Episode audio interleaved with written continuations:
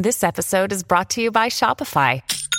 Forget the frustration of picking commerce platforms when you switch your business to Shopify, the global commerce platform that supercharges your selling wherever you sell. With Shopify, you'll harness the same intuitive features, trusted apps, and powerful analytics used by the world's leading brands. Sign up today for your $1 per month trial period at shopify.com slash tech, all lowercase. That's shopify.com slash tech.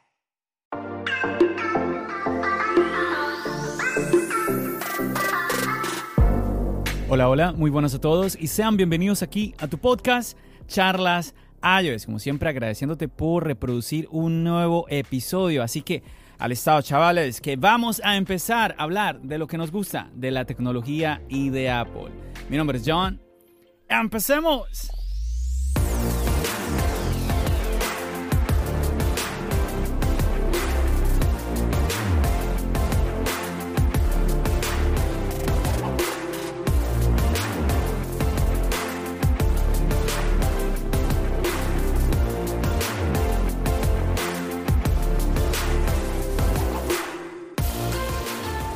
Bueno, como te saludaba con unas palabrillas españolas, porque tengo aquí un par de invitados conmigo esta vez. Recuerda que ahorita estoy trayéndote más seguido invitados y estoy muy contento porque ya desde hace rato quería hacer este episodio um, y pues se me dificulta a veces cuadrar el horario con España. Y es que tengo efectivamente, no uno, tengo a dos invitados de este bello país por aquí tenemos a David de TecnoDap y Pruden de Pruden Geek. ¿Qué más chicos? Vamos a empezar a saludar a David. ¿Qué más David? Muy buenas John. Pues nada, lo primero de todo, bueno, saludar a todos tus oyentes y por supuesto agradecerte infinitamente que me vuelvas a traer aquí a, a tu casa. Tenía muchas ganas y nada, pasar un ratito muy agradable hablando de lo que nos gusta y que ojalá podamos seguir repitiendo estas cosas que al final está muy guay tener algo que nos une a todos. Súper, súper. Efectivamente, con David ya grabamos en el pasado y para mí fue una, una experiencia muy bonita porque incluso David me contaba que era la primera vez que grababa un podcast. Entonces yo me sentí súper emocionado también. Entonces fue, fue, una bonita experiencia. Y bueno, por aquí tenemos a Pruden. ¿Qué más, Pruden, hermano? Qué bueno por fin ya tenerte aquí en tu podcast Charlas Es Un placer. El placer es mío. Muchas gracias por invitarme al podcast la primera vez que me has invitado y he venido sin fallo. Así que nada, gracias por invitarnos aquí a tu podcast y con ganas de pasarlo bien y esta sorpresa que me has traído aquí a Tecnodad, un gran amigo. Así que nada, a, echar un ratito interesante. Excelente. Sí, en verdad, chicos, que eh, lo comentaba yo en el episodio, en un, episodio anterior, que se hace esto como una, una, excusa perfecta para tú romper las distancias, romper cualquier tipo de barrera y decir, vamos a charlar un rato con amigos y aquí lo estamos haciendo. Y Pruden, el comentario que hacía Pruden, chicos, es porque yo me comuniqué con ellos y a ninguno de los dos le dije quién era la otra persona. Yo les dije, mira, tengo otro invitado de España, pero no, no, no lo conoces. Algo así les, les, dije porque quería la sorpresa. Lastimosamente, esa parte fue antes de empezar a grabar el podcast y pues ahí la sorpresa de ellos, ¡ah, Flude, no, David! Me hubiera gustado que hubiera quedado también esa partecita para el podcast. Súper contentos, chicos, de tenerlos aquí. Gracias, igualmente, tío. Nada, muchas gracias. Bueno, bueno, bueno. Quizás, oye David, ahora que, lo, ahora que me hiciste recordar, no voy a olvidar, y le cuento también a Pruden, una de las cosas que sucedió en la grabación del, del podcast que hice con, con, con Tecnodac, con David, porque eso fue en video, y David se grabó en su iPhone. Y me, me, dice como que, oye, ¿me grabo en 4K? Y yo, pues, pues sí, pues sí. Y bueno, el tema es que muchas veces no, no tenemos eh, cuidado de que luego eso hay que mandarlo por un servicio, nubes, el otro. El final, no te imaginas cuánto pesaba el archivo. Sí. ¿Cuánto, crees que pesaba el archivo? ¿Cuánto duró? Una hora y pico, ¿no? Como, como una horita, una horita, sí. ¿Cuánto crees que haya durado, haya pesado el archivo? No sé. 40 gigas. 40, sí señor, la pegó. 40 gigas. 40, 40 gigas. Primero me impresionó. A David le encanta el 4K. David, tú le, tú le tienes que decir. Primero a mí me impresionó. Dime, dime. Le tienes que decir, vamos a hacer cualquier cosa y le dice, pero en 4K. Y él, se apunta. Soy un enamorado del 4K, lo siento, ¿qué le voy a hacer? No, no, está perfecto, está perfecto. Lo que, a, mí me impresionó lo rápido que él lo envió, ¿sí? No, como que sin problema. Eh, luego, a la hora de yo editar, sí tuve eh, como mis, porque ya tenía otros, otros archivos en, en mi iPad y todo esto, y ya manejar un solo archivo que te pesaba 40 gigas, pues Ah, claro, la pero bien, pero bien. Ahí, todo. No, no sufrí, no estoy, oh, no me estoy quejando, David, no, no sufrí, sino que me, llama la atención y siempre que me acuerdo del podcast que grabé con David, me acuerdo de esos 40 gigas.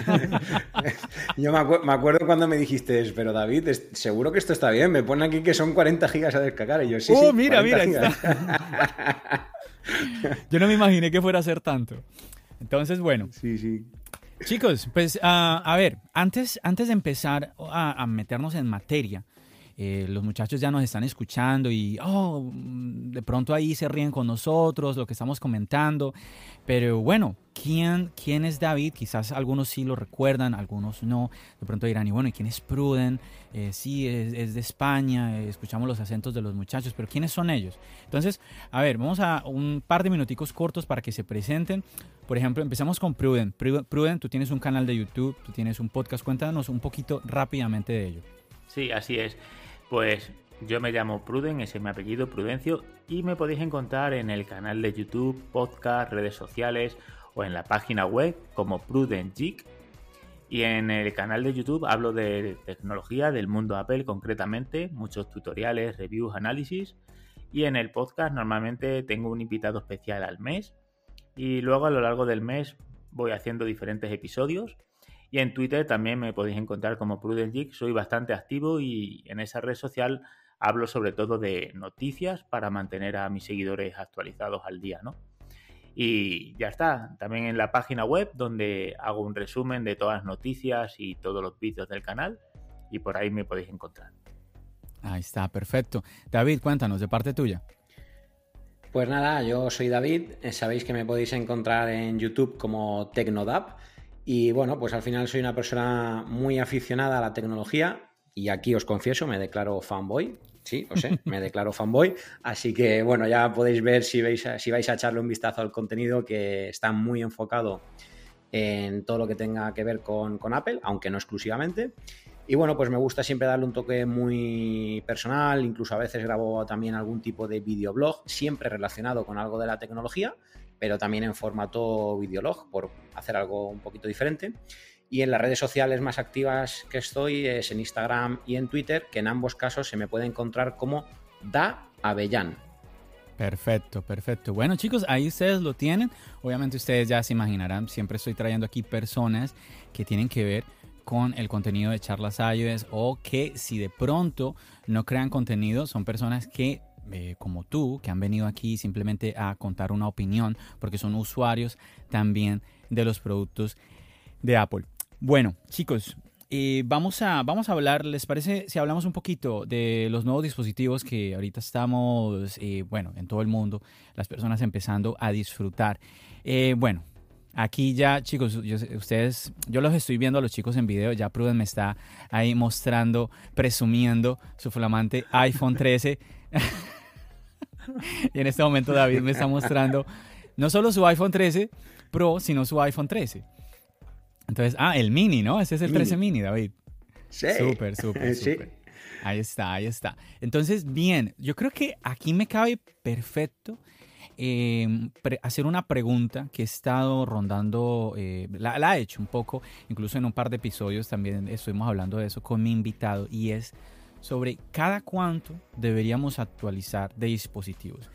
Que, a ver, ¿por qué? Porque en estos momentos yo pienso que es una pregunta que muchísimas personas están haciendo. No me quiero repetir porque ya lo, hablamos de esto en otro episodio, pero sí me gustaría, chicos, conocer la opinión de ustedes. Nuevamente, ¿cada cuánto eh, debería un usuario eh, actualizar su dispositivo, ¿no? Yo, por ejemplo, en, en, ese episodio yo hacía la pregunta, no sé, cada año, cada dos, tres años, cada cuatro años o más. A ver, los, escucho. Empecemos por Pruden. Pruden, cuéntanos tú qué opinas y por qué. Bueno, yo creo que depende mucho del usuario. Yo vengo de un iPhone X y este año voy a cambiar de dispositivo después de cuatro años. ¿What? Y sí, y me considero un usuario que hace mucho uso del dispositivo móvil, ¿vale? Depende mucho. Eh, a día de hoy, mi idea es coger el iPhone 13 o el 13 Pro, según me caliente. Y el... Espérame, ¿cómo así? No, no, no, con calma. ¿Cuál tienes ahorita? El, el 13 Pro. Tengo el 13 normal y el 13 Pro Max. y el 13 Pro Max. El Max caro, ok. El Max caro. Eso es. Estoy probando los dos y bueno, antes de probarlos... Y Vas a entregar uno de los dos, es la cosa, ¿no? Sí. Y viendo el buen resultado que da el iPhone 13, mi idea era quedarme el iPhone 13. Pero luego te calientas probando la cámara del Pro y ya veremos cuál devuelvo. O incluso devuelvo los dos, el Pro Max y el normal, y me compro el 13 Pro. Ya veremos. Que no es mala opción. Que no es, mala, opción. Mira que... Pero, es mucho dinero, ¿eh? Claro, claro, no, pero por ejemplo, de, irte del 13 Pro, Max a bajar al 13 Pro, pues ahí te estás ahorrando una pasta, como dicen ustedes. Te estás ahorrando. Sí. Sí, entonces... Me parece interesante tu reflexión porque yo decía eso incluso cuando yo estuve reaccionando al evento, cuando presentan el 13, el normal. Yo dije, pero es que está buenísimo el 13, o sea, olvídate del Pro. Sí, claro, sin haber visto el Pro todavía. Pero no, es que incluso ya después de ver el Pro, tú, es imposible negar eh, lo robusto que es el 13, el iPhone 13, nuevamente. Porque a veces pensamos que tenemos que irnos al, al, max caro, ¿no? Siempre pensar que no, y no, y vámonos por el de 500, oh, ya, ya hay un terabyte, vámonos por el de entera. Como dicen en España, ¿no? ¿Cómo es? Caballo grande, ande o no ande, ¿no? Exactamente. Exactamente. De todas maneras, bueno, respondiendo a tu pregunta, yo creo que depende mucho del usuario y lo que te decía, yo a partir de este año me estoy planteando en cambiar de dispositivo cada año. Upa. Es decir, comprarme uno, cuidarlo muy bien y en un año no se deprecia tanto y lo puedo vender bien y comprar el siguiente. Porque yo lo que he hecho este año con el iPhone X es perder muchísimo dinero porque después de cuatro años está no obsoleto, pero no le puedes sacar el dinero que lo puedes que le puedes sacar si lo vendes cada año. Claro, antes de, antes de escuchar a David, yo quiero hacerte un par de preguntitas, Pruden, a lo que nos estás comentando. Eh, estuviste cuatro años con el iPhone 10. Cuéntame, antes de mm, poner el iPhone 10 en un cajón o venderlo, no sé si ya lo vendiste, eh, ¿cómo fue el performance, el rendimiento del iPhone 10? ¿Te estaba dando problemas? ¿Estabas que te jalaba los pelos? No, necesito actualizar. ¿Qué, ¿Qué fue lo que pasó? No. El iPhone 10 me ha funcionado perfectamente, incluso a día de hoy me lo podía haber quedado un par de años más simplemente si le hubiera cambiado la batería. El iPhone décimo aniversario funciona muy bien, lo que pasa que la salud de batería ya la tenía el 78% y recibió algunos golpes, entonces las cámaras no funcionaban del todo bien, pero culpa mía. Simplemente con cambiarle la batería, ya que no uso demasiado las cámaras, el dispositivo me hubiera valido por lo menos un par de años más pero bueno, lleva cuatro años, lo uso a diario y creo que podía darme la oportunidad, el capricho, ¿no? De comprarme este año el iPhone 13. No, y déjame decirte que cuatro años está muy bien. Me, me gusta mucho tu respuesta, me parece muy interesante. Porque es que a veces como que cada vez que sale un iPhone, como que ya los otros iPhones los vemos como que como si estuvieran fallando, ¿no? Como que, ay, algo... sí, y tú nos estás diciendo que tu iPhone 10, después de cuatro años, uno a sin problema. Eh, es, ese, ese mensaje que estamos dando en este momento me parece súper bueno, porque, y aparte es algo muy positivo que nos está dando Apple. Dispositivos muy longevos, lo que tú dijiste es muy cierto. Eh, cuando baja la batería, por cuando está por debajo de un 80%, como que el rendimiento ya no es igual. ¿Cierto? De pronto incluso el, teléfono puede llegar a apagarse, a crashar de alguna manera. A mí no se me apagaba, pero es cierto que con el uso intenso que le doy estaba siempre buscando un cargador. A mí no se me apagaba y el rendimiento siempre fue óptimo, ¿vale? Oh, solo me ha fallado el tema de batería. Es decir, nunca se me ha apagado, nunca me ha pasado nada, solo el tema de batería. Que claro, al final a un 78%, a un uso intenso, pues al mediodía tenía que cargar el dispositivo para poder acabar la jornada, ¿vale? Pero solo ha sido el cargador. ¿Y, no está mal después de cuatro años? O sea, te rindió la batería. Sí, sí, me rindió, me rindió. Está, Estoy muy contento, ¿eh? Está muy bien. Yo te preguntaría, eh, ahora que tomas, me dices que tomaste la decisión de mm, actualizar cada año mm, y haces la reflexión de que no le pudiste sacar mucho dinero al iPhone 10 cuando lo fuiste a vender. Claro, pero también lo estiraste muchísimo, o sea, le sacaste provecho hartísimo. Claro, yo cuando he discutido este tema con otros amigos, si tú, eh, como en mi caso, cambias de dispositivo cada cuatro años, cuando vendes el iPhone X, ¿no? Por ejemplo, yo lo he vendido a 170 euros, que al cambio será unos 200 dólares como mucho. Entonces, al comprar el iPhone 13, he tenido que desembolsar pues 750 euros. Y he tenido un iPhone X que no está mal por cuatro años. Si tú esos 750 euros los divides en cuatro años, yo el año que viene, si me quedo el 13, por ejemplo, lo vendo en 750 y solo tengo que sumarle 150 para comprarme el 14. A, a, lo largo de cuatro años me he gastado más o menos el mismo dinero, entre 600 y 750 euros, pero cada año he renovado el dispositivo móvil.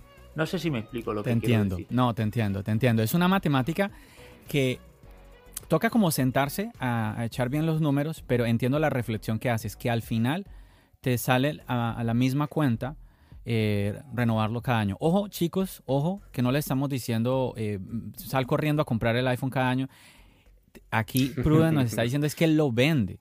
¿sí? Ahí tenemos la ventaja de si tú lo vendes. Si tú, si, imagínate, si a ti te da el caso, como generalmente es el caso mío, que un familiar lo hereda, pues ahí sí estás jodido. ahí, no puedes, ahí no puedes pensar en, venderlo. ¿No? Entonces, obviamente... tienes un dispositivo móvil nuevo cada año y el desembolso es menor que el que yo he hecho este año. Este año ha sido muy grande.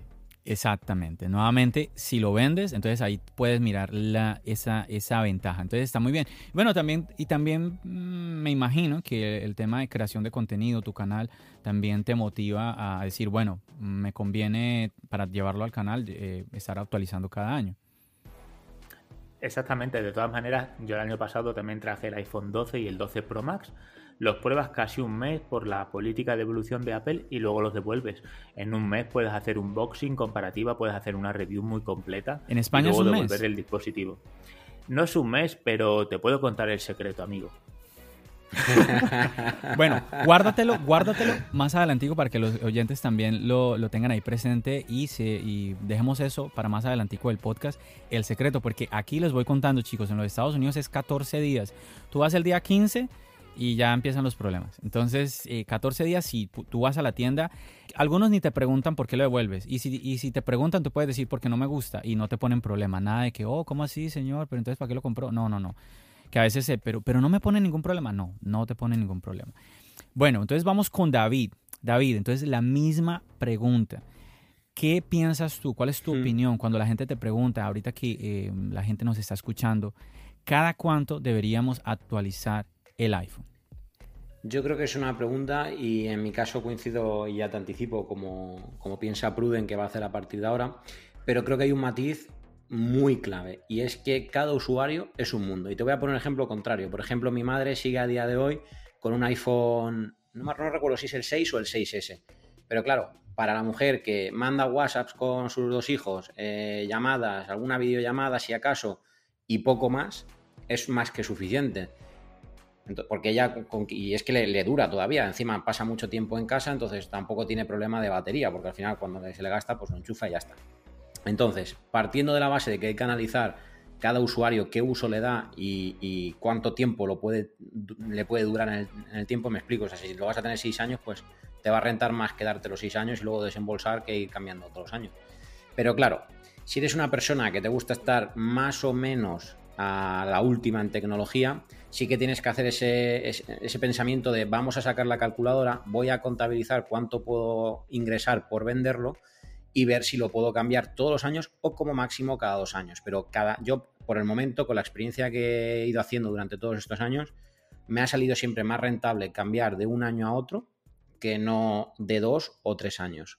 Siempre he recuperado más dinero vendiendo el dispositivo justo anterior, como por ejemplo ahora el, 12 Pro Max, que, si hubiese me hubiese quedado con el 11 y haberlo vendido ahora y haber comprado el 13.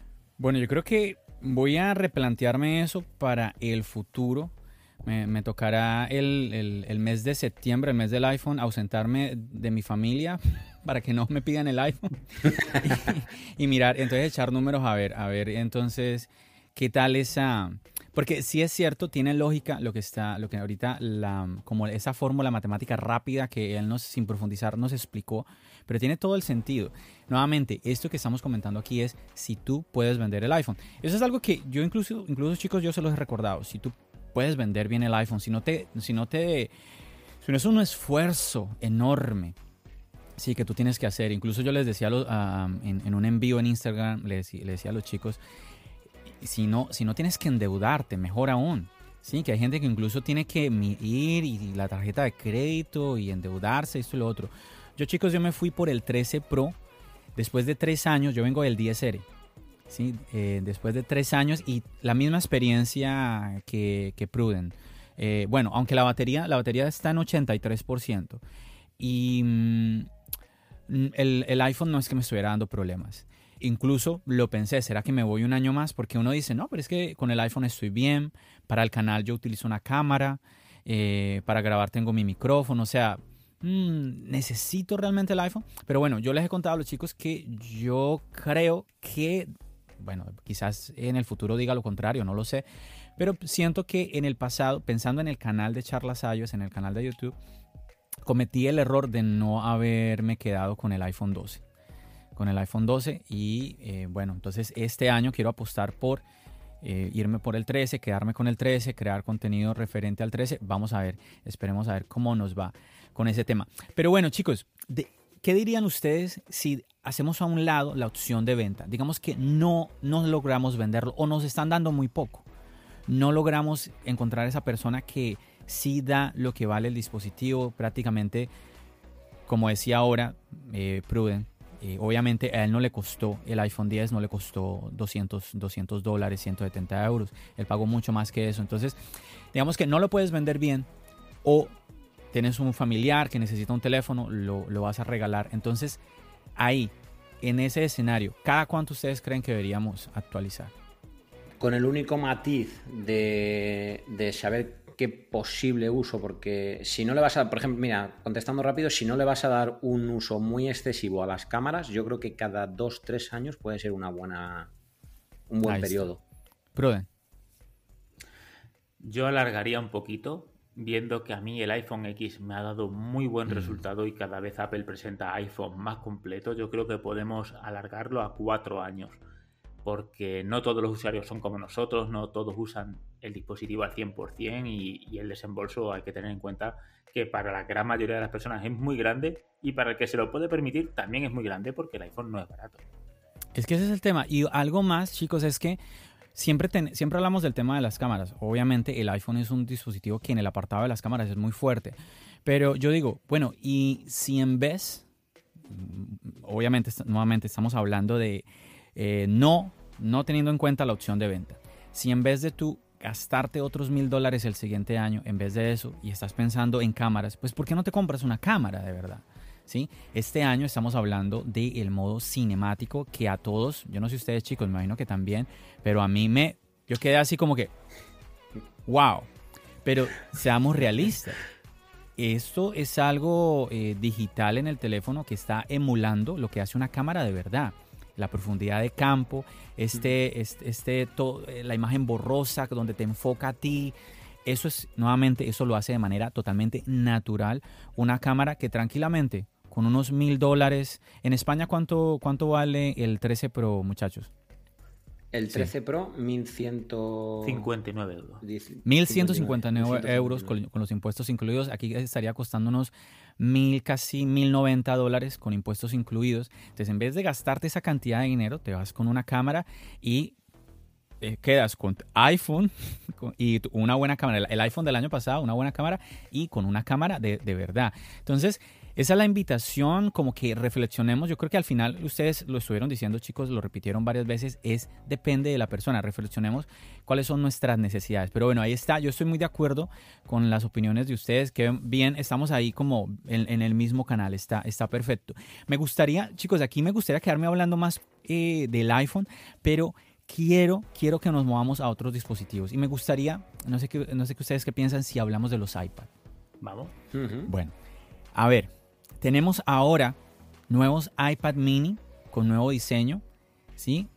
El precio subió también, ¿cierto? Y tenemos un iPad 9 con el mismo diseño, pero mejorado y con el mismo precio.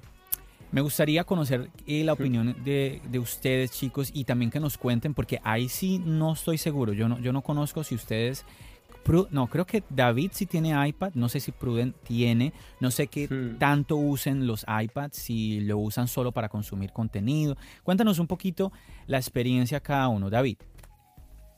Mira, yo el, iPad se está convirtiendo, no lo es, porque a día de hoy creo que mi dispositivo favorito es el, Apple Watch, o si no el favorito uno de ellos, pero el iPad se está convirtiendo en uno de los dispositivos que más uso le estoy empezando a dar, porque me preparo las escaletas, guiones, todo lo que tenga que ver con el canal, o la idea que tengo, ¿no? Cuando sabéis que cuando piensas en un vídeo, primero hay que concebir un poco la idea y pues ir redactándolo, ir preparándotelo para que luego cuando vas a grabar, eh, a mí no me gusta tener guion, pero sí tener una escaleta o algo para que no se me olvide nada de lo que quería decir. Entonces, todo eso lo empiezo a hacer ya en el iPad Pro. Además, todos los vídeos que edito para eh, redes sociales o, si no todos, el 90%, los edito con Luma Fusion, que me gusta y fue culpa tuya además, John, no sé si te acuerdas, que me hablaste tú de, Luma y la verdad que es muy cómodo, me, resulta muy cómodo para editar vídeos cortitos, ¿vale? Los largos sigo prefiriendo Final. Entonces, yo lo uso mucho. Y volviendo a, a que hablábamos del iPad mini, a mí me parece una jugada magnífica, pero empiezo a ver un amplio catálogo. Y no sé si debería de seguir siendo tan amplio ese catálogo, ¿no? Es decir, eh, tienes un iPad mini, tienes un iPad Air, tienes un iPad Pro. El iPad Pro lo tienes en 11 y en 12,9 pulgadas. Entonces se me queda demasiado amplio porque, mm, por ejemplo, el precio del iPad mini es bastante elevado. Obviamente tienes unas características que, también yo entiendo que meter toda esa tecnología en un tamaño pequeño, pues al final hay que pagarlo, ¿no? Obviamente. Mm. Entonces, bueno, yo es un dispositivo que tengo muchas ganas de probar. De hecho, Pruden, creo que lo, hablé con él en alguna ocasión, que ahora cuando devuelva el iPhone mini, me voy a traer al canal el, iPad mini para, probarlo, testearlo e intentar sacarle el máximo partido, a ver si pudiese tener un hueco en mi ecosistema, que obviamente a día de hoy no lo tiene porque tengo el iPad Pro. Pero tengo muchas ganas de probarlo. Mira qué curioso, eh, ayer, chicos, ahorita estamos grabando eh, viernes, Viernes estamos a primero de octubre, que estamos grabando el día de hoy, y esta semana estuve visitando eh, el Apple Store por el tema de las, de las iPad. Están agotadas. No hay. Hmm. Y yo no me lo creía. Yo le dije, no, pero entonces, eh, bueno, se agotó acá en la tienda. Búscame otra tienda en Manhattan. Miraron todas las tiendas, de ninguna había. Yo, pero no puede ser. O sea, ¿cómo es posible? no, no, no, no, no, no, me lo creo. Hay, hay, que, hay que ordenarlas y llegan hasta finales de octubre. O sea, están, en menos de una semana se acabaron acá. Yo todavía no me lo puedo creer, me parece increíble. Pruden, cuéntanos tú. De todas maneras, con eso que has contado de la falta de stock, Apple te crea una sensación de ansiedad, por decirlo así, de comprarlo lo antes posible la próxima vez cuando salga. Porque eso es una jugada de marketing. Claro, al final tú dices, el año que viene lo quiero traer pronto al canal, en cuanto salga lo compro. O, no quiero que me vuelva a pasar, ¿no? Lo de la espera. Yo creo que Apple ha hecho una jugada maestra con el iPad mini. Esta renovación, pareciéndose un poquito a los Pro, le ha venido muy, muy bien. Y es cierto, bueno, como dice David, que han tenido, bueno, ahora hay una amplia gama de iPad, son cinco dispositivos en total, contando los dos tamaños de iPad Pro. Y es un poquito difícil decantarse por uno u otro, pero bueno, más opciones tenemos, yo creo que es mejor al final para el usuario. Hmm. Lo único que no me gusta del iPad mini es el precio, creo que es un pelín elevado, pero ha conseguido que algunos usuarios, lo que acaba de hablar David y también mencioné con él otro día, muchos usuarios que no se planteaban la compra de un iPad mini le busquen un hueco en su ecosistema porque les ha gustado mucho el dispositivo. Y eso es una jugada maestra. Es que el diseño, bueno, y todo el mundo lo dice, ah, es que es muy, muy cuco muy lindo, está muy, No, y es, así, yo, yo lo vi en la, en la tienda y me impresionó lo pequeño. Es que ya, ya uno sabe que es pequeño, pero cuando tú lo ves y lo, agarras con la mano, que yo inclusive yo decía, espérame, mm, yo sé que hay una imagen, hay una fotografía del iPad que alguien lo coge con una mano, pero tú sabes que hay tipos que son manos de basquetbolistas, ¿no? Que son súper largas. Y no, yo que tengo, mi mano es normal, yo voy agarro eh, el iPad y lo agarré con mi mano y yo, pero es que es un pequeñín esta cosa. Impresionante. Eh, bien, estamos, eh, veo que todos hicimos el comentario del precio, porque es la verdad, el, el, iPad, a mí ya me parecía costoso el diseño anterior, que estaba, aquí estaba en 399 más impuestos, subió 100 dólares acá. Entonces se nos eleva el precio y el, el, tamaño es comedido, que es más poderoso, claro que es más poderoso que el anterior iPad mini. Inclusive mm, ahí entraríamos a, tal vez a, medir con, con, respecto al iPad Air.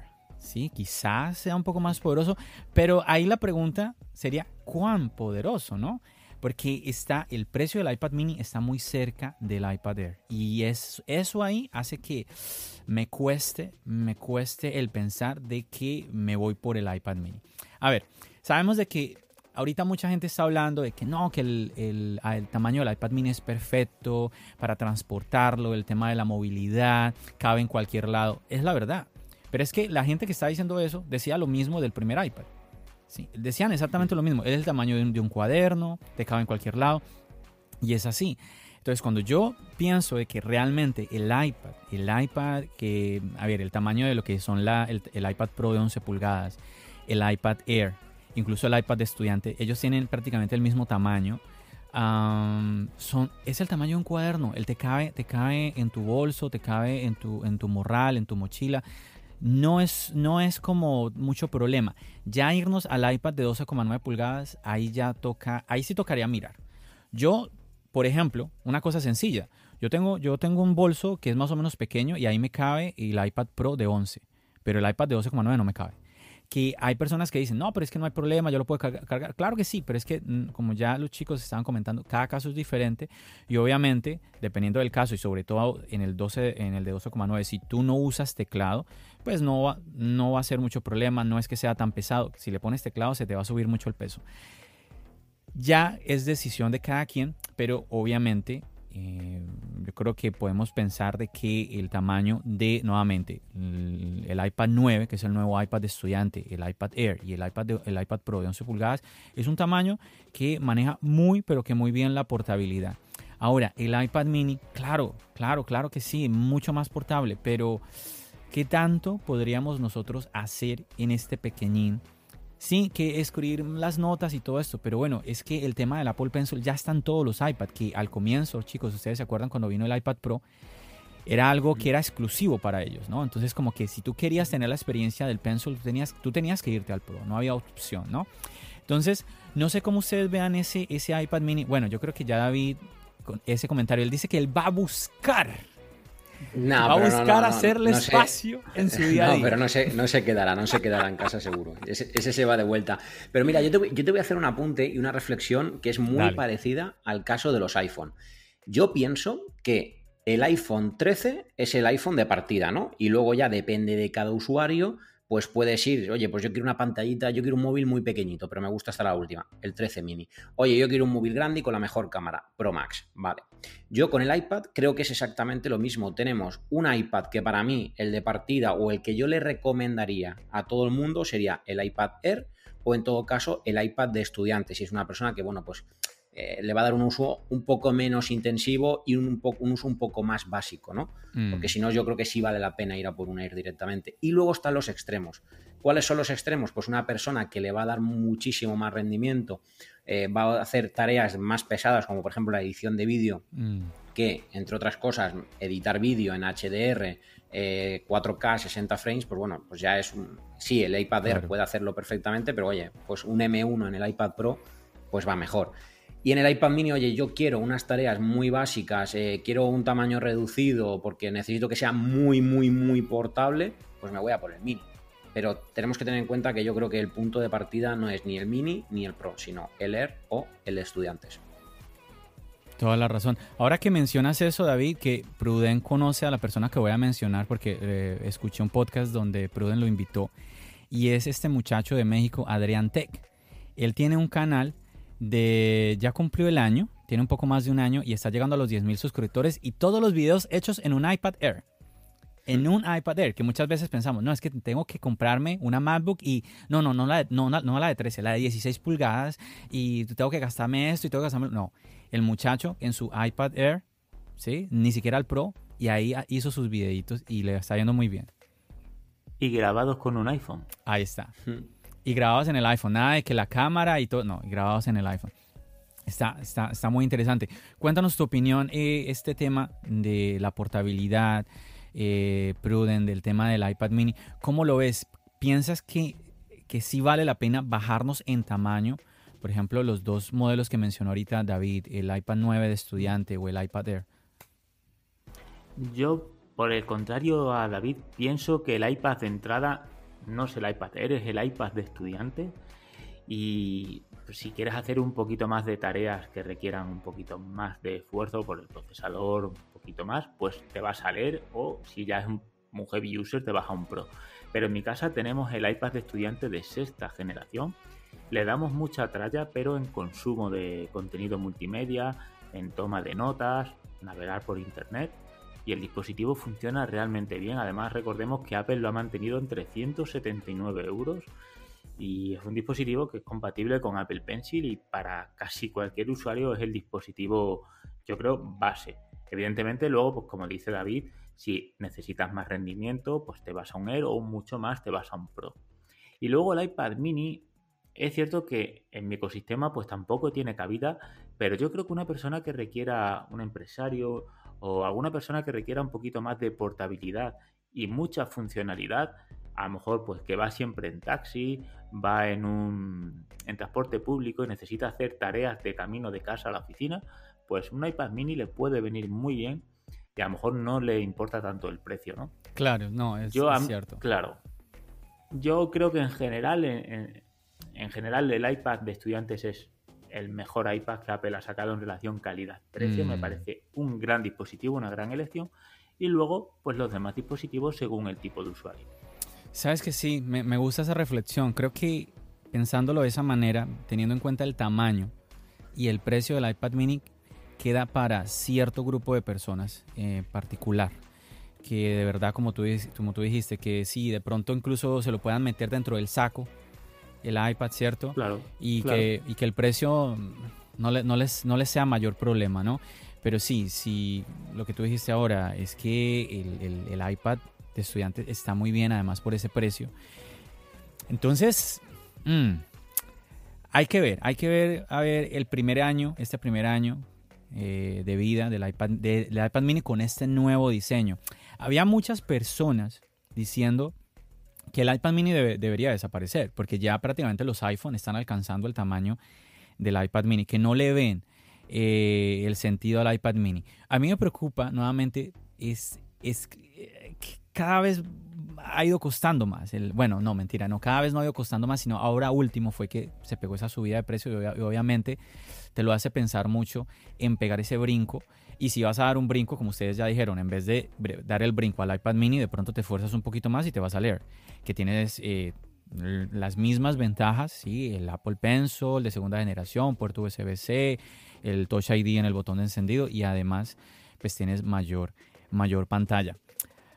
Yo creo que entonces, pues ahí quedó muy claro que ustedes están recomendando sobre todo es el iPad de estudiante. Quería comentarles muchachos, me, me, pareció muy gracioso. Tengo un amigo que me comentaba, a ver ustedes qué opinan, me comentaba esto.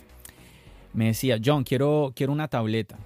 Y bueno, yo le decía, bueno, yo te puedo recomendar tabletas de Apple porque son las que conozco, no, no conozco la otra marca. Y luego él me hablaba, no, de que es que hay una Samsung o que hay este otro, modelo y el precio se va por debajo al, al precio del iPad de estudiante. Y me prendió como la curiosidad y me puse a buscar videos en YouTube sobre tabletas de, de Samsung y me llamó la atención que pues, se veían muy bien, la verdad, se veían muy robustas.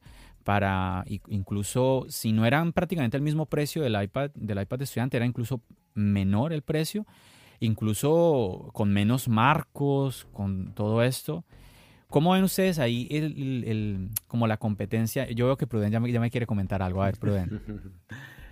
A día de hoy, exactamente no sé cómo estará el mercado de las otras tablets, pero hace unos años es cierto que había muchas tablets, sobre todo de Samsung, que querían competir con, la, con el iPad, pero luego eh, del uso a lo largo del tiempo no te daba el rendimiento que te da un iPad.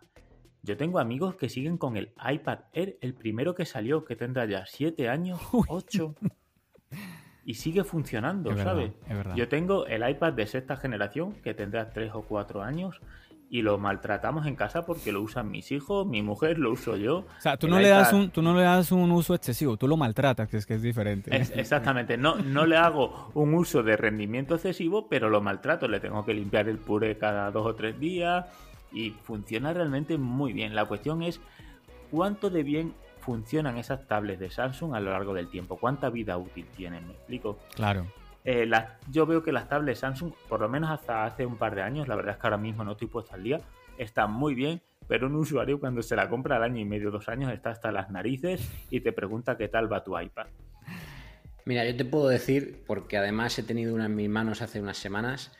Eh, ¿Una qué? ¿Una, una tablet de Samsung, la, la A7, ¿vale? Y bueno, ahora te digo cómo llega a la conclusión de la A7, porque eh, mi suegra se le estropeó su tablet, una tablet que tenía no sé cuántos años y no sé ni de qué marca, era una marca baratera, súper pequeñita, muy parecida al iPad mini, y se le estropeó de, la noche al día, pues dejó de funcionar y me pidió consejo para buscar una. Claro, como ya nunca ha tenido nada Apple y realmente la usa solo para navegar por internet en el sofá y entrar en, en las páginas web o las redes sociales, o sea, un uso muy, muy básico. Yo dije, claro, un iPad, mm, ya no por el precio, sino porque encima no es una persona muy avispada y, si le cambias el sistema operativo ahora, pues es un poco diferente, ¿no? Porque no está habituada con la tecnología, en fin. Y me puse a buscar eh, vídeos en YouTube eh, de, Urban Tecno, de más de uno, de, que más especializado en, en Android y en Samsung. Y di con la A7. Y estaba mirando ahora porque no recordaba qué me costó comprársela. Y mira la página de Amazon del pedido. 193 euros tiene ahora. Y la verdad que, claro, eh, yo le he preguntado y está altamente contenta, porque la verdad que yo cuando la estuve trasteando funcionaba bastante bien. Pero claro, eh, es para un uso muy limitado. No le pidas, por ejemplo, editar un vídeo en 4K 60 frames porque no va a ir, ¿sabes? Pero para un uso muy de leer el periódico, redes sociales y encima una persona que no ha tenido nunca nada de Apple, pues oye, le es más que suficiente. Mm, bueno, ahí, haces que me, como que me nazca una pregunta y es que, por ejemplo, en el, en el iPad de estudiantes siempre estamos diciendo, bueno, pues para consumir contenido, para ciertas tareas de casa, de los estudios, para que escribas con el pencil, todo esto, está muy bien el iPad.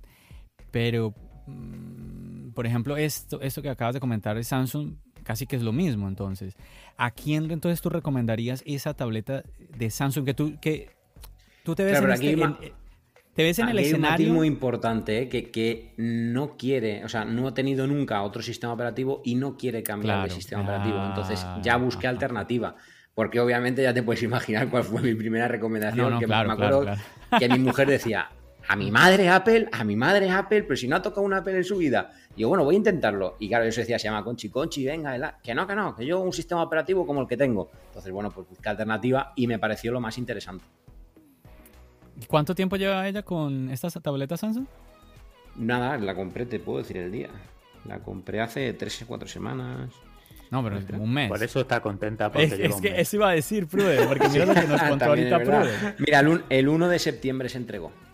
Me pone aquí. el 1 de septiembre del año que viene te hacemos esta pregunta de nuevo. así, podré, así podré decirle, te lo dije. Ah, estaría, no, estaría muy bueno que, hiciéramos el ejercicio dentro de un añito, nos volvemos a reunir y que David nos cuente, nos cuente cómo le fue con, el tema de esta tableta. Es que estamos hablando de mal contados 200 euros de diferencia, ¿no? Sí. Y, te voy a contar una cosa que no me gustó nada. Fíjate, me estoy acordando porque, claro, tuve, fui yo a ponérsela en marcha, a ponerle sus cuentas de Google, todo. No sé si es porque no estoy habituado a Android que probablemente sea eso, pero tardé en ponerla en marcha. Todo lo que enciende es el iPhone y únicamente tienes que poner el wifi y tu ID de Apple. Aquí mm. tardé, madre mía, que si acepta esto, que si métete en la cuenta de Google, que si era para acá, que ahora no va, vete acércate más al wifi. Bueno, qué desastre, estuve mucho tiempo. Pero, ¿cómo sentiste el rendimiento, el, moverte por la interfaz? Es que pude tocarla, poquito, pero es verdad que, por ejemplo, yo estuve navegando por, internet para ponerle también las redes sociales y demás en, a través del navegador y descargarle la propia aplicación de las redes y demás. Y bueno, funcionaba bien. Eso sí, por ejemplo, la pantalla no tiene nada que ver con una pantalla de retina de, Apple. O sea, no tienen nada, mm. nada, nada que ver los colores. O sea, no se parece, no se asemeja. Pero yo vi unas, unas pantallas en YouTube, pantallas OLED, que se veían lo más de bien en tabletas Samsung. Pues yo aquí noté muchísima diferencia, ¿eh? Pero oh, Mira, mira. Bueno, lo que siempre decimos, una cosa es ver, ver algo a través de un video en YouTube y otra cosa es ya verlo frente a frente. Es totalmente distinta la experiencia. Hmm. Bueno, está, está muy interesante eh, lo que ustedes nos están compartiendo, chicos. Les cuento que me pareció, me llamó mucho la atención lo que les estaba contando de mi, de, de mi amigo, porque eso sucedió hace como dos, tres meses. Resulta que hace unos días me llama y me dice, oye, quiero comprar una tableta, ¿me acompañas a la Apple Store? Y yo, ¿qué pasó? ¿Qué pasó? ¿No te ibas a comprar una Samsung? Porque creo que sí, él me, me, dijo que ya había tenido una Samsung y pues iba a comprar otra. Él obviamente no quería gastar mucho dinero. Sabemos, obviamente el factor dinero siempre es un, un elemento importante. Y, pero me sorprendió. Dale, me acompañas, que esto y lo otro. Y yo, bueno, pues sí, yo te acompaño, ta, ta, ta. Y nada, pues me dijo que estuvo viendo varios reviews en YouTube y como que según la, a la conclusión que llegó era que el rendimiento del iPad era, era mejor. Y que también, pero bueno, también recuerdo que me dijo que él quería probar algo nuevo, ¿no? Él alguna vez sí tuvo un iPhone, pero nunca había tenido un iPad. Entonces me pareció tan, pero tan interesante. En fin, que yo le dije, déjame llevar, me dejas llevar mi cámara y me fui con la cámara a grabar la experiencia de él. Y bueno, ahí en su momento lo subiré al canal, pero en serio que me, llamó muchísimo la atención porque a veces siento que nosotros que ya estamos, como que llevamos varios años metidos en los productos de Apple y a veces a mí la gente me dice, John, es que tú no conoces de lo fuera de la burbuja de Apple.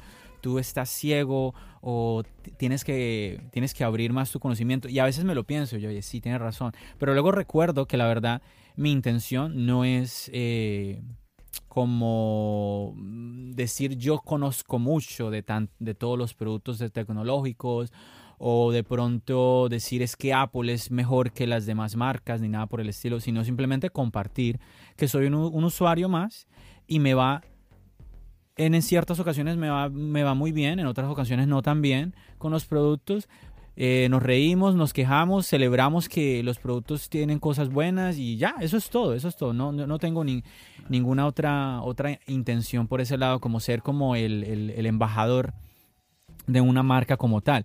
Ch charlas iOS, en mi caso, iOS sí, el, eh, ahí el sistema operativo, pero más que nada era como la intención de que la gente cuando vea charlas iOS, oh, de, de, seguro tiene que ver con Apple. Porque yo no sé ustedes, chicos, a mí me pasaba que yo siempre buscaba, sobre todo podcast, yo buscaba podcast y yo, a ver, si, si, si el, el, título no te dice algo sobre que está relacionado el, el, el, sí, el podcast, el contenido, pues entonces tú como que no, este quizás no, el que sigue, el que sigue, el que sigue. Y siempre me costaba encontrar como podcasts interesantes sobre Apple. Yo quería era, era escuchar sobre Apple. Bueno, en fin que... Vamos a ver, vamos a ver cómo queda ese video y interesante, graciosa también la, la experiencia de mi amigo en este, en este tema. Bueno, muchachos, hablando del tema del podcast, hablando de este tema del podcast, siempre comento, eh, sobre todo cuando tengo invitados latinos, siempre estoy con el tema de que eh, el podcast le falta mucho por madurar. En general, le falta mucho por crecer. Eh, yo sé que Prudent, él tiene su podcast que se llama Prudent Geek. Yo también lo escucho.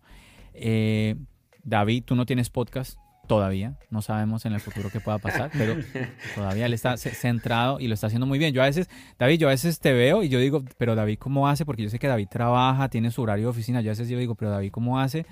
Porque él saca su tiempo y tiene su pareja y, oye, te casaste hace poco, ¿no? Sí, ¿quieres que te ¿quieres que Felicitaciones, te David. Gracias. sí, Mira, sí, por ahí las foticos, muy, muy, muy, muy Te voy bonito, a contar ¿no? un secreto. Dale, dale. Hay una cosa que necesitamos muchas veces y es que alguien nos ayude a grabar. Por lo menos si lo quieres hacer tipo eh, pues más visual, ¿no? Como pues que se te vea entero, eh, usando Claro. iPhone, etcétera. Vale, pues te voy a contar mi gran secreto. Yo en casa tenemos las tareas repartidas, ¿vale? Para que te hagas una idea, por ejemplo, yo me encargo de la plancha y mi mujer se encarga de la limpieza, ¿no? Tenemos las cosas repartidas. Pues yo la soborno, le digo, oye, mira, cariño, yo me encargo esta semana de todo y tú el fin de semana te vienes conmigo a hacer de cámara. Y Ah. Muy bien, muy bien, muy bien, muy bien. Ok, entonces Así ya bueno. respondiste mi inquietud. Siempre, ¿quién estará detrás de la cámara? Porque, Claro, ahí está, ok, ahí está la respuesta, tu, mujer. Muy bien, muy bien. Y luego tengo un amigo que si nos escucha me va a matar por confesarlo, que nos escuchará seguro, que tiene una tienda de pesca y siempre le digo, te tengo que hacer un vídeo súper chulo para que lo publicites y siempre va detrás de mí y digo, mira, ven, ayúdame y luego hacemos un vídeo y nunca acabamos haciendo su vídeo. Ah, qué malo, David. Tienes que hacerlo. Es lo malo de la confianza.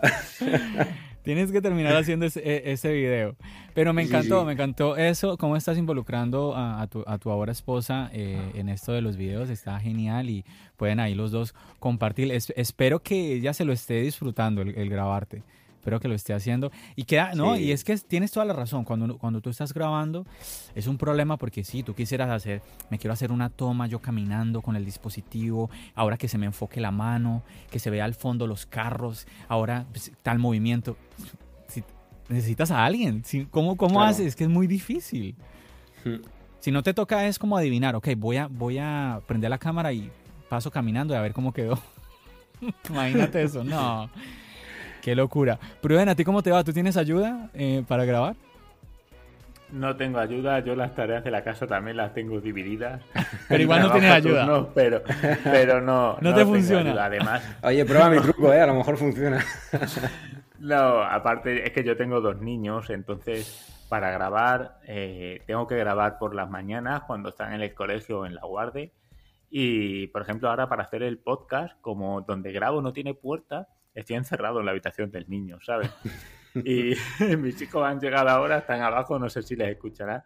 Y no, a mí de momento no me ayuda nadie. Y es que aparte no le puedo pedir a la mujer que me grabe porque mi hijo querrá salir en el vídeo. De hecho, va a salir en el del iPhone 13 corriendo. Oh, vamos a verlo, vamos a verlo. Y es imposible, sería imposible, no, no. Pruden, tengo para ti la solución. Tienes que cambiar y abrir un canal de YouTube nuevo. Papá tecnológico. y puede ser, ¿eh? tu hijo. claro, claro, puede ser. No, no, pero de fuera de broma, mi hijo muchas veces al final se sube conmigo a grabar y me dice, ¿puedo subir a lo que tú haces? Y yo, sí, sube, y le hago algunas tomas. y ya te digo, con el iPhone 13, probando la estabilidad y las cámaras del vídeo, pues sale, sale mi hijo. Qué, bonito, muy bien, muy bien, muy bien eso. Chicos, entonces volviendo a lo que les estaba comentando ahorita del podcast. Entonces siempre hago el comentario que sobre todo en Latinoamérica, eh, hay, todavía hay desconocimiento en esta plataforma. Hay gente que a veces me, pregunta, ¿y qué es el podcast? ¿Qué es eso? Ah, ah, ¿Cuánto hay que pagar para, para escucharte? Entonces, y hay un gran desconocimiento y siempre, siempre hago el comentario de que en España está muy masivo, está, aquí en Estados Unidos igual, está muy masivo, mucho, mucho contenido en podcast eh, en inglés. Eh, pero bueno, ya que los tengo a ustedes acá, yo hago siempre el comentario de España porque es que la mayoría de podcasts que yo escucho son de, España. Sí, también escucho uno que otro eh, eh, latino, latino, pero nuevamente la mayoría son españoles. Y, eh, pero ya, nuevamente, ya que los tengo ustedes acá, cuéntenme, ¿estoy en lo correcto o, o, qué me pasa? ¿Qué piensan ustedes del podcast, su experiencia en España? Yo, la verdad que, además hago mucho uso de, de podcast. Es verdad que más o menos siempre escucho los mismos porque por mi trabajo yo paso mucho tiempo en el coche.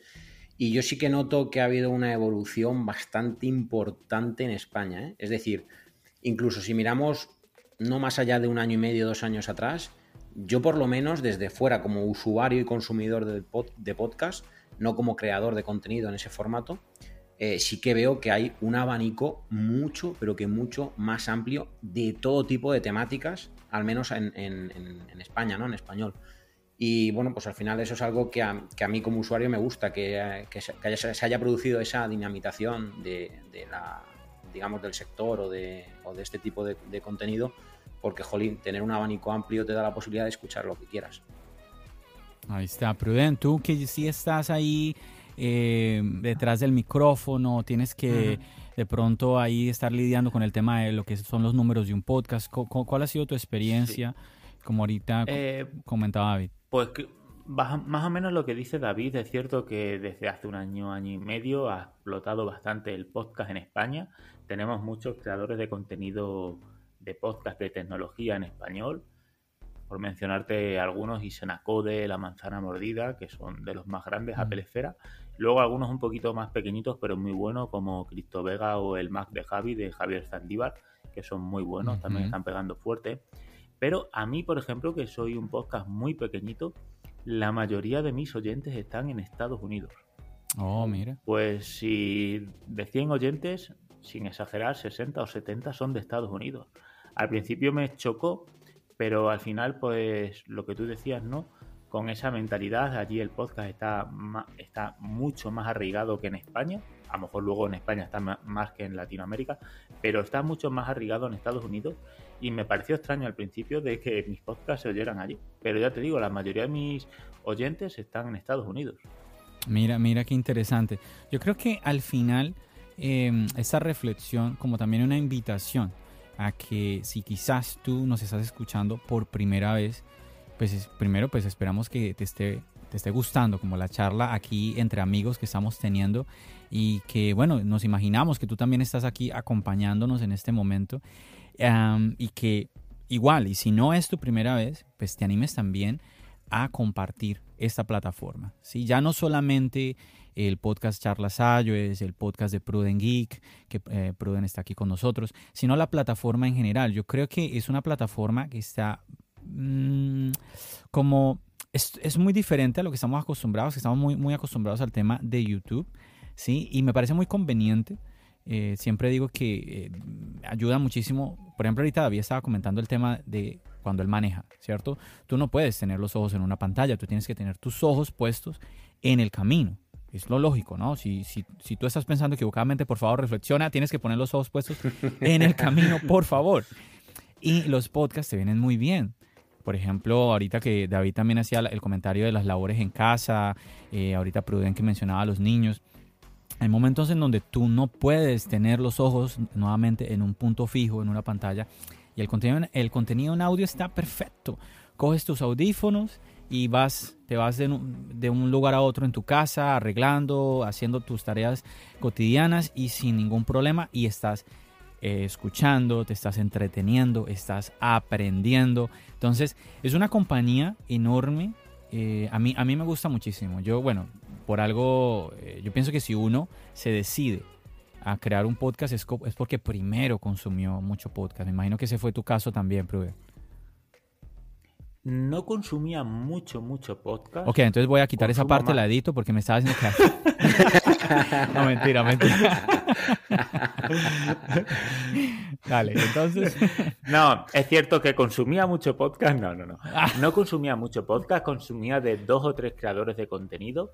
Un poquito y Senacode, aunque es cierto que ahora un poquito menos. Y consumo más la manzana mordida y el Mac de Javi, como te he mencionado. Y me gustaba Además me parece, como has dicho tú, es que lo has definido perfectamente, un contenido que se puede consumir cuando quieras, sin necesidad de estar prestándole atención plena como haces en YouTube, ¿no? Yo consumo ahora podcast, pues cuando realizo las tareas de casa, cuando estoy sacando a los perros de paseo, cuando estoy corriendo o en el gimnasio. A veces ahí cuando consumo el podcast y me viene muy bien. Aparte, puedes crear mucho contenido atemporal, por decirlo de alguna manera, o entrevistas muy entretenidas. Tú, por ejemplo, que haces muchas entrevistas, aunque me gustaba mucho el formato que hacías en YouTube, que ya te lo dije alguna vez que... En video. Sí, me gustaba mucho. Y bueno, de hecho, creo que te lo comenté con el de Soriano, ¿no? Con el de María, me encantó esa entrevista y con oh, Fernando del Moral, si no recuerdo mal, ¿no? También, sí. ¿Puede ser? sí. Y ahí descubrí cosas de Fernando que me gustaron mucho. Sí, muy bonito. Y es un tipo de contenido del podcast que me gusta y además, como lo hiciste tú en YouTube, también me, pareció muy acertado. No sé, a mí el podcast me gusta y para consumirlo, como dice David, cuando te venga bien en el coche o en cualquier momento, es un contenido ideal. Es chévere, el podcast en video también es interesante tener la opción, bueno, me quiero acostar y me quiero ver ahí mi podcast ya en video ahí tranquilo, relajado, ya acostado. También está, está muy bien en, bueno, ya yo lo he contado varias veces, en mi caso me tocó dejar de hacerlo porque se me hizo muy pesado continuar. Eh, el formato de video es, más, es mucho más trabajo que el formato de audio. Eh, no, es que, no es que hacer podcast sea más fácil, pero bueno, siempre hace un par de episodios ponía un ejemplo muy sencillo. Para grabar un podcast tú tienes que cuidar, bueno, mm, eh, que se escuche bien el audio, el micrófono, todo esto.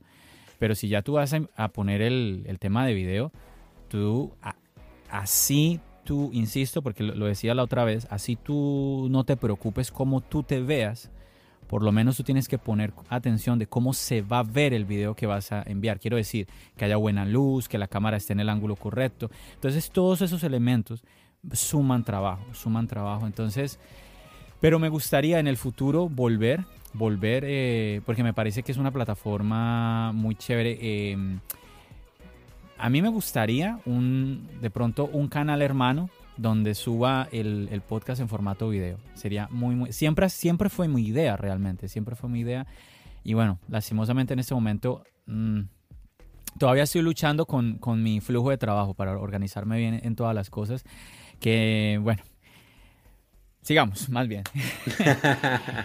sigamos. Sí, sí, Haciendo un cosas. a lo que has dicho, John, es- tienes toda la razón. Ahora mismo, si grabáramos esto en vídeo, donde estoy yo, aquí encerrado en la habitación con esta luz y este fondo, pues no sería el, el lugar ideal. Y sin embargo, pues para hacer un podcast no hay ningún tipo de problema. El micrófono es bueno, Exacto. encima nos vemos y podemos hacerlo muy bien. Pero para crear un contenido audiovisual había que cuidar un poquito más esos detalles. Claro, claro. Si tú quieres saque- sacar sobre todo un buen producto, tú tienes que poner, Claro. quieras o no, tú tienes que poner cuidado, cuidado en esos detalles porque siempre... Y mira, y por más bueno que sacas tu producto, hay gente que te va, te va a escribir para enseñarte cómo es que lo tienes que hacer. Y Bueno, y sobre, ves. todo, y sobre todo gente que nunca lo ha hecho, ¿no? Ellos son los que más saben, generalmente. Sí, sí.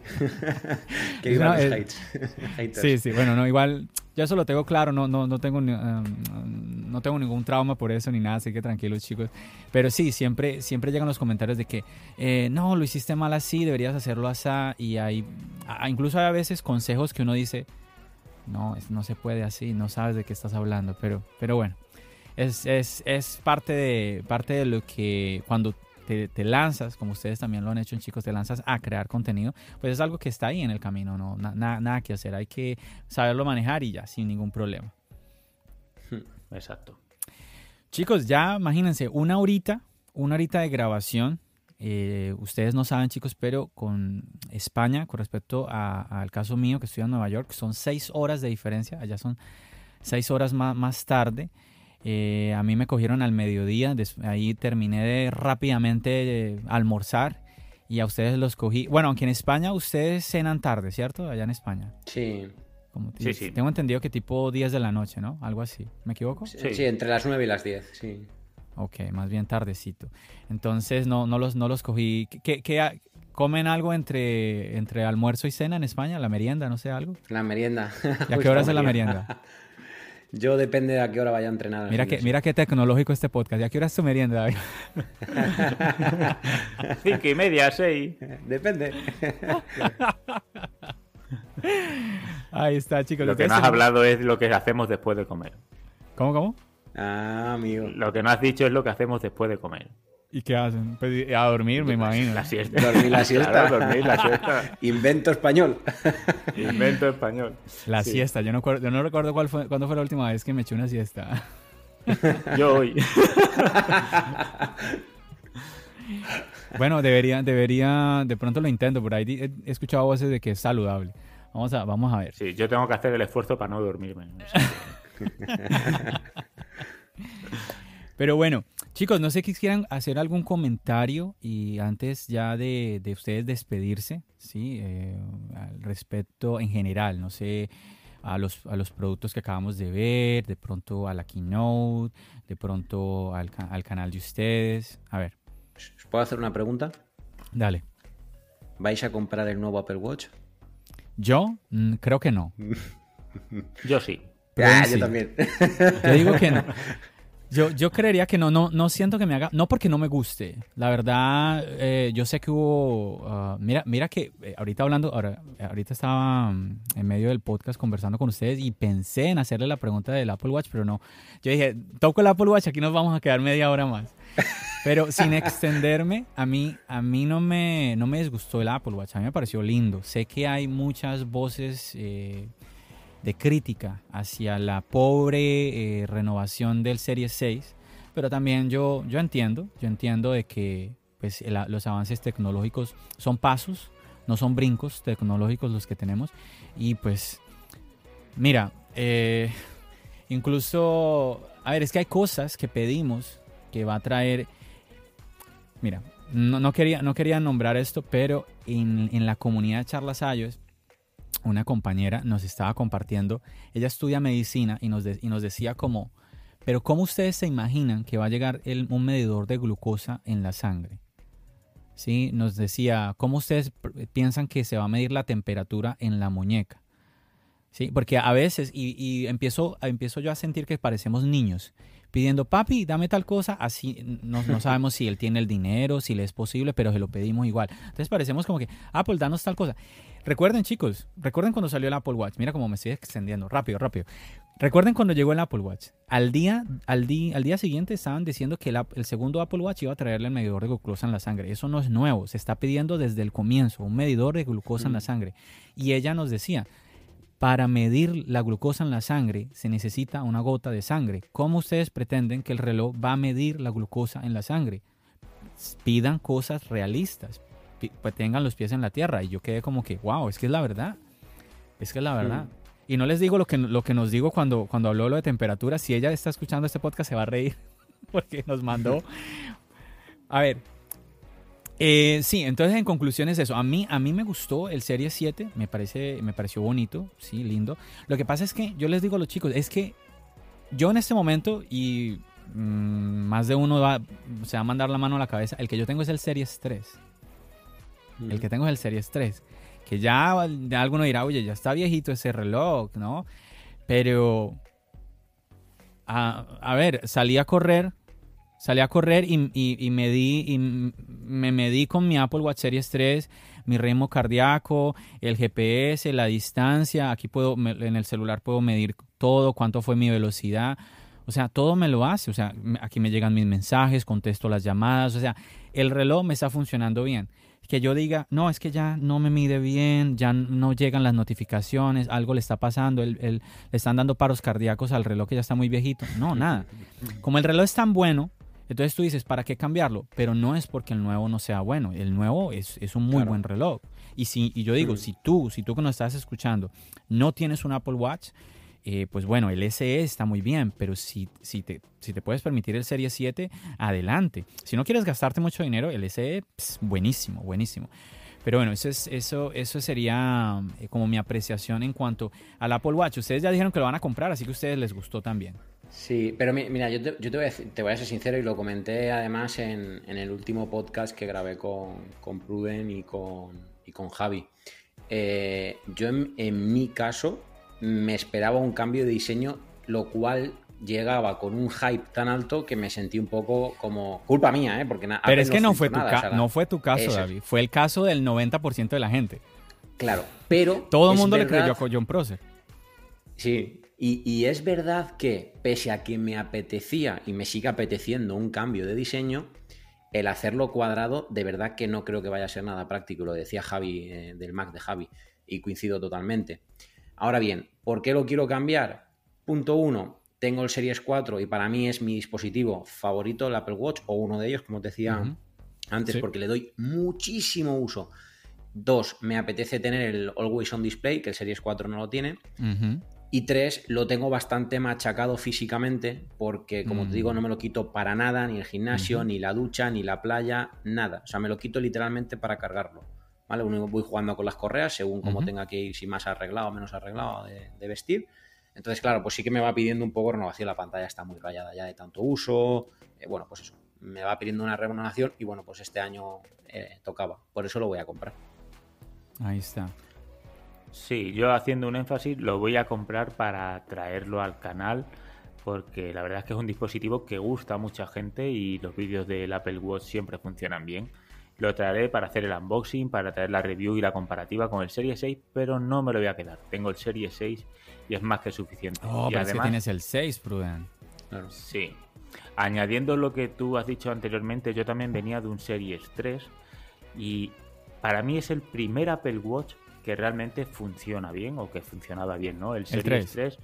sí. Oh, totalmente de acuerdo contigo, Pruden, en eso. Sí, el, el 1 y el 2 Apple nos metió y el 0 ni se diga. de eh, bueno, ya es que sé ni mencionarlo. Bueno, el 0 es el 1, ¿no? 0 es el 1, ¿no? Sí, Apple, Apple nos metió un prototipo y como un dispositivo finalizado y nos lo comimos con patata, cuando en realidad el primer Apple Watch que funcionaba realmente bien es el Series 3. Hmm, y si eres un usuario normal que quieres correr, ver el tiempo que tardas en hacer un kilómetro, una milla, las calorías que gastas, incluso el sueño con otras aplicaciones como AutoSleep, el Series 3 es más que suficiente hmm.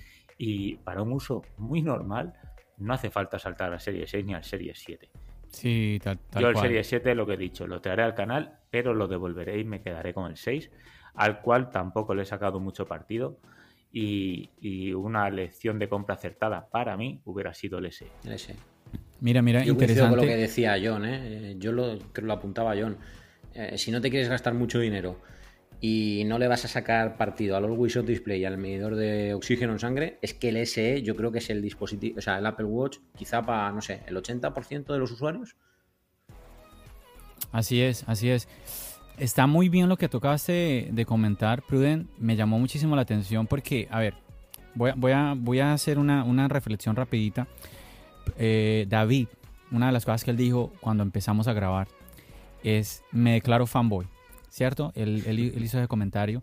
Y yo creo que el ser, yo, pienso que al final todos vamos a decir, es que somos fan de la marca. O sea, nadie puede, cuando empezamos a ver los dispositivos que nos rodean, pues Pruden va a decir lo mismo. Fan, yo soy, él, también es fan, yo también voy a decir lo mismo, también soy fan.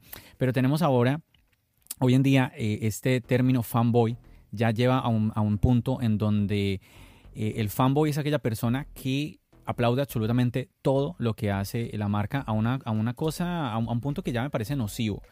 Y, incluso, hay, incluso hay creadores, así como hay gente que es hater a un punto nocivo, hay gente que es incluso creadores de contenido que no voy a mencionar, que son muy, muy fanáticos de la marca y absolutamente todo lo aplauden. Me encantó el comentario que ahora hizo Prudent, porque él lo, a ver, suena feo, pero lo hizo. Él, él descalificó el primer Apple Watch. Que no, David, realmente el primer Apple Watch, ese, ese se llamaría el original. Ellos empezaron a contar los Apple Watch a partir del 2. O sea que el 7 que va a salir ahora es la octava versión mm. del Apple Watch. Sí, sí. Sí, yo además tuve el, primer Apple Watch y, es, que, es que, bueno, era un desastre. Exacto. Exacto. me parece una reflexión totalmente honesta lo que está diciendo Pruden. Otro dirá que, que no, que muy, muy, buen dispositivo, que obviamente no trabaja, no trabaja como el que tenemos ahora, pero pues es obvio. Pues, pero es que yo siempre hago el, el ejemplo, es que 30, 40 segundos para que se abra una aplicación, eso no tiene, eso no tiene presentación por ningún lado. Y un, se, demoraba cinco minutos para, encender el reloj. O sea, una... Iba a decirte, y para, para encenderlo, justo. Ahí está, o sea, es que era...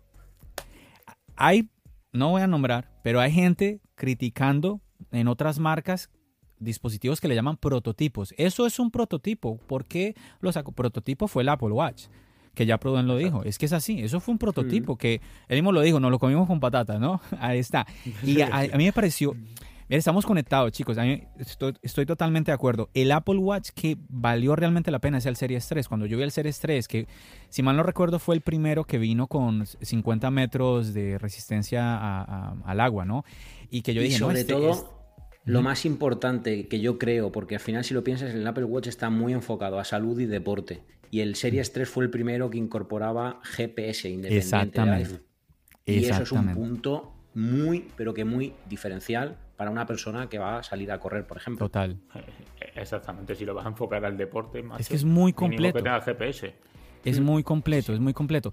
Yo creo que ahorita es como mirar cómo se comporta el dispositivo. A mí sí hay gente que me ha preguntado, John, pero ¿cómo te va con WatchOS ya después de varios años con el reloj? Y sí puedo decir que cuando instalé WatchOS 7, porque ahorita tenemos es WatchOS 8, cuando instalé el 7, la aplicación de Nike de salir a correr, se me empezó a demorar más de lo normal en, más, de lo normal en, abrirse, ¿no?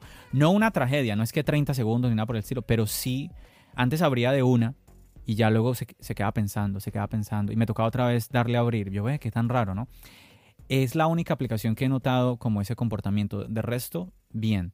Em, sí, igual también puede ser que haciéndole una restauración desde, desde cero algo suceda. Yo no he hecho eso, entonces pues hay cositas que uno puede hacer, pero hay que mirar, porque sí he notado que hay gente que, dice que el, el, Series 3 le está dando muchos problemas desde WatchOS 7, que la batería, que esto y lo otro. Bueno, también eh, una opción es hacer cambio de batería, ¿no?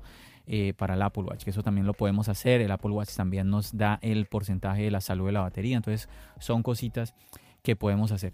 Chicos, yo creo que ya vamos a, parar ahí el episodio porque tampoco queremos que los, muchachos se asusten cuando vean, uy, este podcast más de una hora, wow, todo esto. Aquí yo creo que nos podemos quedar mucho tiempo, pero también sé que ustedes en España también tienen cosas que hacer y todo esto. Pruden, Mira, yo no nos puedes invitar a David y a mí a un podcast y, y querer que dure solo una hora, eso es imposible.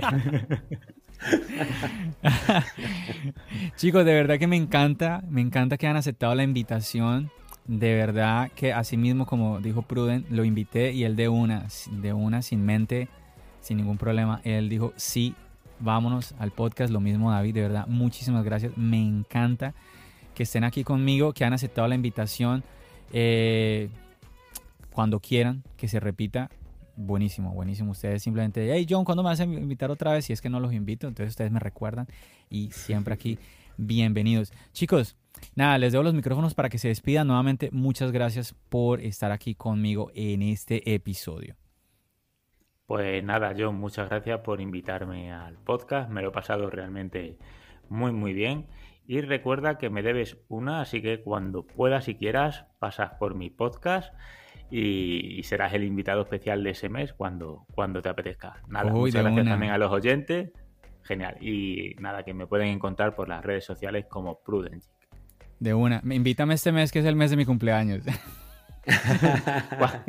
cuando quieras, cuando quieras. Si quieres este mes, solo hay que concretar el día y este mes mismo. Tengo que aprovechar el podcast porque, porque así, así nos aseguramos. Este Perfecto. Sí, sí, sí. Ahorita fuera de micrófonos cuadramos, le ponemos fecha a eso. Sin problema. David. Pues John, yo una vez más agradecerte que me traigas aquí a tu casa. Sabes que para mí es muy especial y te lo dije en su día porque contigo grabé mi primer podcast como invitado. Me acuerdo que no podía estar más nervioso, aunque a mí hablar a, la cámara o hablar al micro no me cuesta por, el trabajo que tengo, pero estaba como un flan. Así que súper agradecido de que me dieras aquella oportunidad, de que pensaras en mí y que nuevamente un año después, porque más o menos hace un añito, estemos, ya un año. estemos aquí. Sí que hará un año más o menos, ¿no? ¡Wow! Increíble. Entonces, nada, de verdad que mil gracias, que por supuesto aceptaré la invitación siempre que la lances, sin pensármelo. Y muchas gracias también a todos tus oyentes por estar aquí este ratito con, con nosotros. Y recordarles que me pueden encontrar en YouTube como Tecnodab y en redes sociales como Da Avellán. Así que de verdad, muchísimas gracias.